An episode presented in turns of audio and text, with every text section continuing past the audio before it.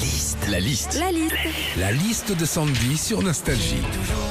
Prévu à la base le 28 mai dernier, c'est finalement aujourd'hui qu'a lieu la fête des voisins partout en France. Et on, on va se promener à Fête des voisins avec Sandy. La fête des voisins, déjà, c'est un moment convivial. C'est bon esprit, ça discute, ça danse, ça rigole, ça se charrie. Et ça finit toujours par la même petite blague en fin de soirée au moment de se dire au revoir.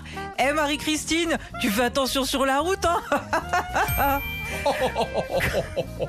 Quand c'est la fête des voisins aussi, le concept, c'est que chacun ramène un petit truc, une bouteille, euh, une thon ou encore des Monaco de Belin. Moi, j'aime bien les Monaco de Belin, tu vois.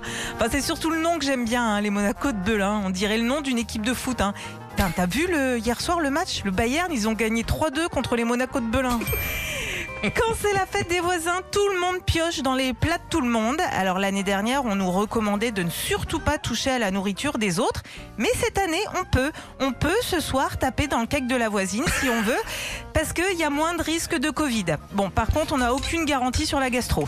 Enfin, ce qui est génial avec la fête des voisins, c'est que tu rencontres, tu discutes et parfois même tu découvres comment s'appellent vraiment tes voisins, surtout quand tu habites dans un immeuble. Tu te rends compte par exemple que le mec que tu surnommes depuis deux ans le connard du quatrième, eh ben il s'appelle en réalité Christophe.